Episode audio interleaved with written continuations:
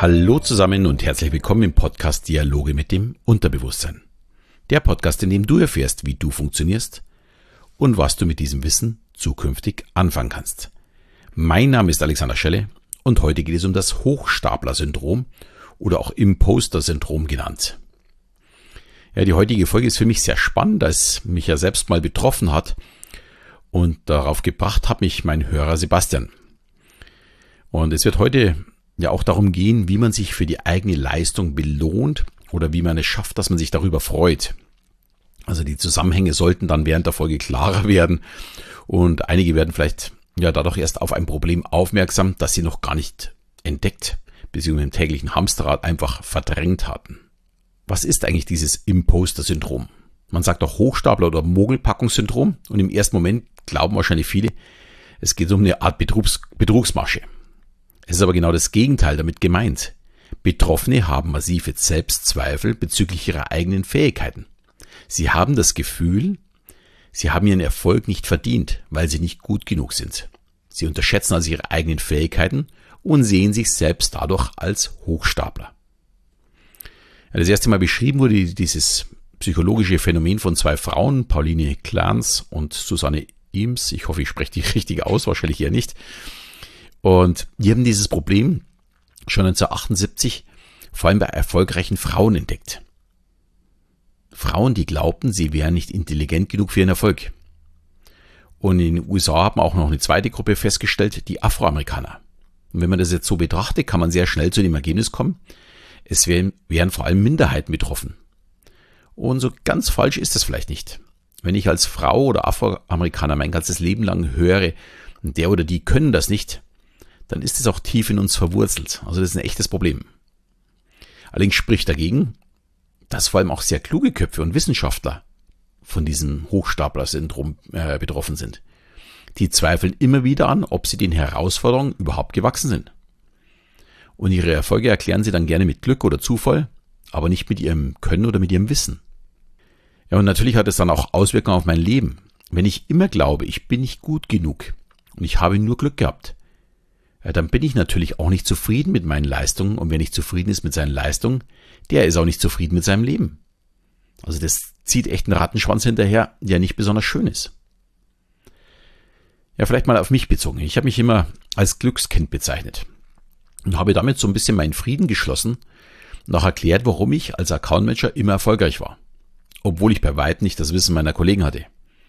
Ich hatte einen Realschulabschluss und eine Ausbildung zum Fernmeldehandwerker und nach einigen Stationen bin ich im Vertrieb und sehr schon bald schon im Großkundenvertrieb gelandet. Ich war also mit 26 Jahren, also wirklich nur wenige Jahre nach meiner Ausbildung, schon außertariflicher Angestellter, mitten unter lauter viel älteren Kollegen. Die waren in der Regel eher schon so 35 bis 40 oder noch älter. Und die hatten vor allem alle studiert. Und wie oft ich mir die Frage gestellt habe, wie viel Glück das ich eigentlich hatte, das ist kaum vorstellbar. Aber es blieb nicht nur dabei dass ich eben den Job bekam, sondern ich konnte richtig große Aufträge abschließen. Schon in meinem ersten Jahr gleich über, ja, glaube so um die acht Millionen mit der Kirche. Ich war also nicht nur der Jüngste, dümmste möchte ich jetzt mal nicht sagen, aber zumindest der mit der niedrigsten Ausbildung und stand sofort wieder an der Spitze von den ganzen Kollegen. Und wir waren so um die, ich glaube so um die 60 Leute, äh, allein im, im bayerischen Raum, ja, wobei ich glaube, das war sogar bloß der Münchner Raum. Und deutschlandweit eher, hm, ich glaube so um die 1500. Und meine Abschlüsse haben gereicht, um dass ich sofort wieder ganz vorne stand. Das konnte nur Glück sein, weil so viel Selbsteinschätzung hatte ich dann schon, dass mir klar war, ich habe im Vergleich zu den meisten Kollegen ja auch nicht besonders viel Ahnung. Und ich gehörte auch nicht zu denen, die jetzt 60 Stunden der Woche arbeiten. Es gab also überhaupt keine andere Erklärung als Glück zu diesem Zeitpunkt.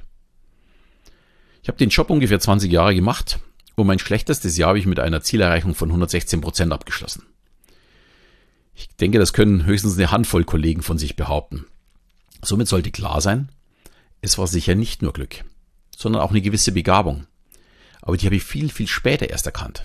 Und vor allem auch erst, als ich die Aufgabe hatte, Vertriebsassistenten erfolgreich zu machen. Da ist mir dann auch erst aufgefallen, wie ich arbeite und wie andere arbeiten und dass da ein gewisser Unterschied ist. Und da habe ich es dann auch wirklich erst verstanden, was mich wirklich unterscheidet dass ich auf meinen Erfolg dann auch wirklich stolz sein kann und dass ich eben nicht nur ein Glückskind bin.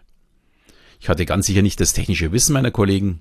Ich konnte auch nicht die Features unserer Produkte rauf und runter beten, dieses Feature-Fucking, was so gern gesagt wird. Und ich war auch nicht äh, nach dem zweiten Termin mit meinen Kunden irgendwie per Du. Selbst nach zwölf Jahren habe ich meine Kunden nicht geduzt. Und ich habe im Vergleich zu den Kollegen auch noch sehr, sehr teuer verkauft. Ich hoffe, das hört jetzt keiner meiner ehemaligen Kunden zu.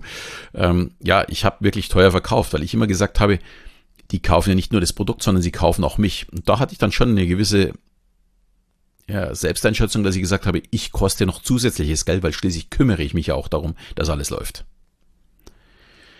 Ja, und mein Können beruht aus heutiger Sicht ganz sicher auf dem, was ich heute in meinem Masterkurs als emotional intelligente Kommunikation lehre und weitergeben möchte oder coache.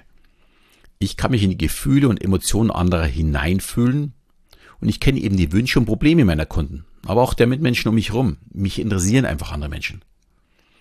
Und was bringt mir das größte Fachwissen, wenn ich nicht weiß, was der andere denn ganz gerne haben möchte?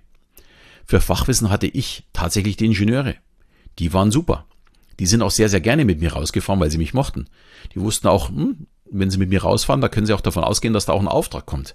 Also das hat sich irgendwie so wunderbar aufgehoben und jeder, äh, der mit mir mitfahren konnte, der hat sich auch gefreut, mit rauszugehen. Ich schweife aber gerade so ein bisschen vom Thema ab. Wer sich dafür interessiert, ich habe ein kostenloses 90-Minuten-Webinar zu dem Thema der EIK-Strategie, also der emotional intelligenten Kommunikation. Und da erzähle ich dann wirklich äh, sehr ausführlich, wie ich es nutze und wie ich dazu gekommen bin und ja, warum ich glaube, dass man ja mit diesen Skills dann auch wirklich erfolgreich werden kann.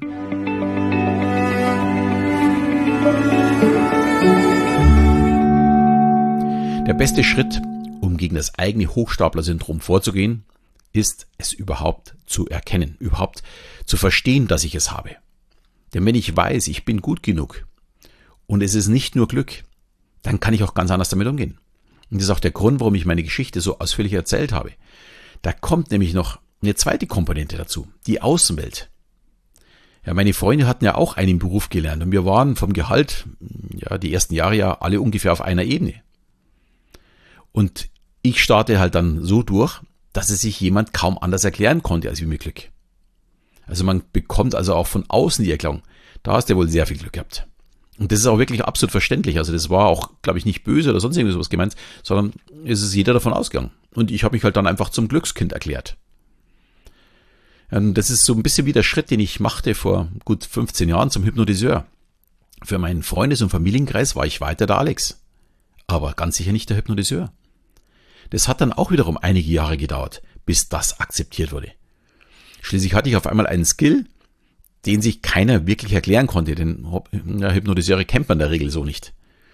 Bin ich also ein Hochstapler, wenn ich sage, ich kann hypnotisieren? Ich hoffe doch nicht, denn ich kann es ja. Ja, und ich möchte jetzt auch noch ein bisschen ja, mit dem Umgang mit den Selbstzweifeln sprechen.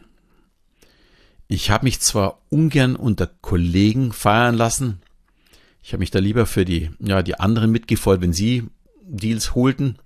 Und mir gefiel auch am Ende des Jahres eher der zweite Platz. Der war besser als der erste. Dann steht man nämlich nicht so sehr im Mittelpunkt und muss sich ständig erzählen, wie man es geschafft hat.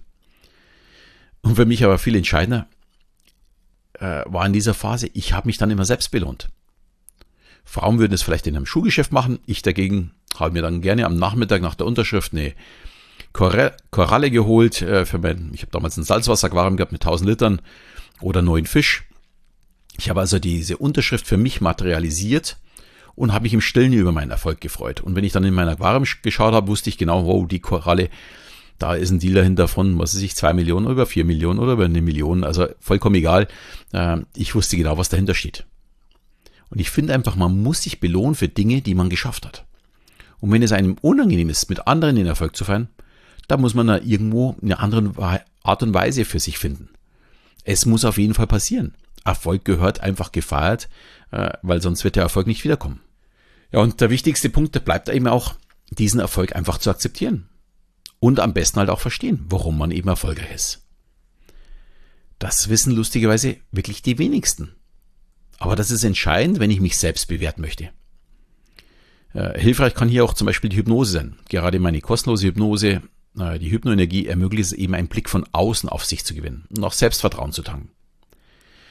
Auch wenn ich jetzt hoffe, dass alle meine Hörer schon die Hypnose regelmäßig nutzen, möchte ich nochmal den Hinweis geben, die Audiohypnose kann man sich kostenlos bei mir holen, stelle ich wieder in die Shownotes und dann hoffentlich sehr viel einsetzen. Ich freue mich auf jeden Fall über jeden, äh, der damit sein Leben einfach noch schöner macht. Ja, und da Sebastian gezielt nach einer Hypnose gefragt hat, möchte ich da auch noch ganz kurz drauf eingehen.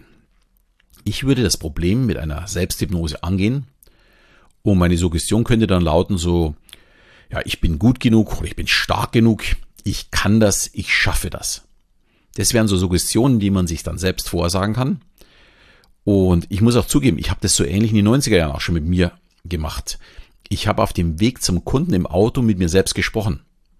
Ich brauchte es auch, schließlich waren mir ja ausbildungstechnisch nicht nur die Kollegen, sondern natürlich auch meine Kunden total überlegen. Auf der einen Seite waren Vorstände, Geschäftsführer, Professoren, Chefärzte, einmal sogar Kardinal Wetter. Ja, und ich als Fernmeldehandwerker musste ich schon das ein oder andere Mal schmunzeln oder mich von meiner Frau mal zwicken lassen. Äh, es war schon ziemlich merkwürdig immer.